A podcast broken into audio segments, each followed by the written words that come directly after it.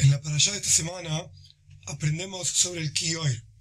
El Kiyoir era una especie de samovar gigante que tenía canillas que se utilizaban para lavarse las manos y los pies, específicamente los Kohanim, los sacerdotes en el templo, para estar listos y preparados para su trabajo en el templo. Ahora bien, este samovar gigante, el Kior, estaba hecho de cobre y la Torah especifica claramente de dónde salió ese cobre, lo que no es el caso con los otros utensilios del Beis Hamikdash, del templo o del Mishkan, del tabernáculo.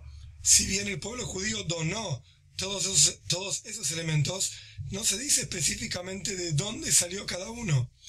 Pero este cobre sí, la Torah nos cuenta que eran los espejos que las mujeres reunieron para construir este samovar. ¿De dónde salieron estos espejos? La Torah nos dice que en Egipto, cuando los hombres volvían del trabajo pesado con mucho cansancio, las mujeres jugueteaban con ellos, con estos espejos de cobre, jugando a quién es más lindo, quién es más feo, etc. Y de esa manera los hombres estaban con las mujeres, con sus mujeres casadas, y tenían hijos, y así se multiplicó el pueblo judío en Egipto, a pesar de la servidumbre, la esclavitud y el sufrimiento. Estos espejos fueron algo muy querido por Dios y por eso mandó a juntarlos en el templo para construir el Kior. ¿Qué aprendemos de esto? La Torah no nos manda a destruir todos los asuntos de nuestras vidas que tienen relación con el mundo, sino que nos manda a utilizar esos asuntos para que duya, para santidad. Y esto lo vemos, por ejemplo, en los espejos.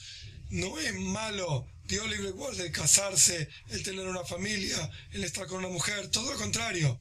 Tiene que ser hecho en forma santa, en forma kosher, por así decir, apropiada para el pueblo judío. Y de esa manera, a través de utilizar el mundo, de utilizar todas las cosas que tenemos a nuestro alcance en la forma correcta, aquello que la Torah dice, andá y usalo, usarlo para algo bueno, para hacer, para hacer una mitzvah, para servir a Dios, para ayudar a otro, y aquello que la Torah nos dice, alejate de eso, no utilizarlo, alejarse con fuerza de eso, por ejemplo, las comidas que no son kosher, no son apropiadas, alejarse de ellas y no comerlas, de esa manera santificamos el mundo, lo hacemos una morada para Dios, este es el objetivo mismo de la creación de todo el mundo y de esa manera traemos a Mashiach pronto en nuestros días.